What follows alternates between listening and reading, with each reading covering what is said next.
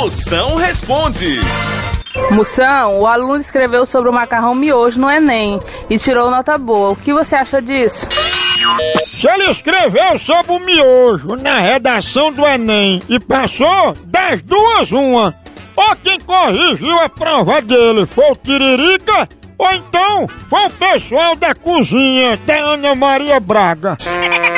Alô, Moção, qual o maior investimento que um pai pode fazer num filho hoje em dia? Ora, se for homem, é botar ele pra ser jogador de futebol. Agora, se for mulher, é botar ela pra se casar com um jogador de futebol. Pense numa grana. Moção, eu achei o recibo de um cabaré no bolso do meu marido. Isso é um sinal de safadeza? Não!